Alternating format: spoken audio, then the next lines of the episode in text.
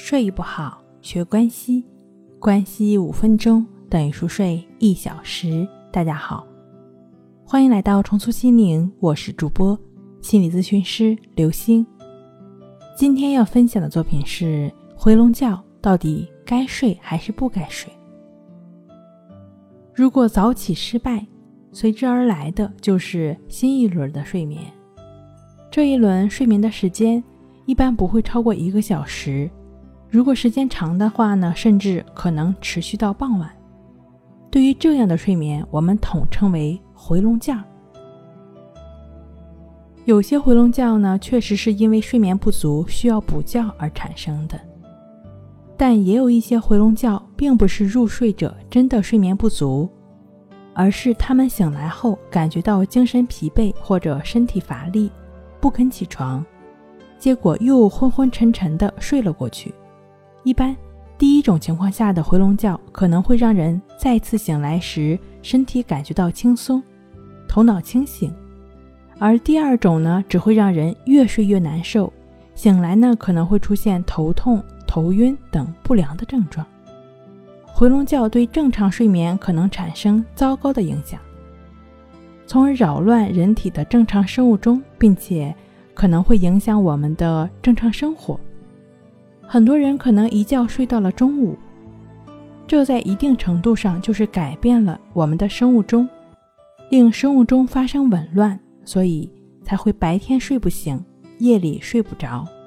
这也是回笼觉的一个明显的弊端。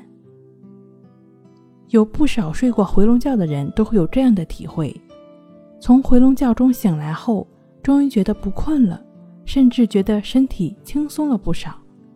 头脑呢也清醒了许多，可是，一到晚上又睡不着了。这样的情况如果发生在周六，还可以给自己一个安慰，不要紧，明天不用上班，可以晚起一会儿。可如果到了周日还是如此，我们往往就开始焦虑了。一想到第二天还要上班，要早起，我们就要努力说服自己快点入睡。早早的躺在床上，可不管做什么，睡意呢仍然迟迟不来。在这种情况下，即便是睡着了，这时候的睡眠几乎也都是浅睡眠，让人的大脑和身体无法得到充分的休息。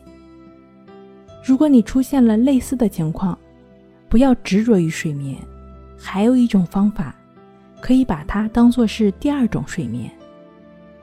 当你躺下来呢，就去感觉鼻孔处的一呼一吸，就只是去感觉鼻孔处的呼吸进出。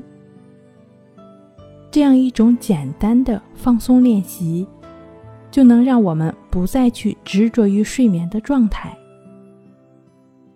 睡眠不就是为了放松和休息吗？当我们不再去执着于任何的一种事物时，就只是持续的专注呼吸。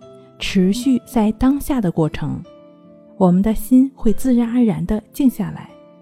那在身体需要的时候入睡也一定是自然而然的。当然了，这个持续感觉呼吸的练习，我们完全可以把它当做是第二种睡眠，因为这个过程也正是休息和放松的过程。睡不好学关系，关系五分钟。等于熟睡一小时。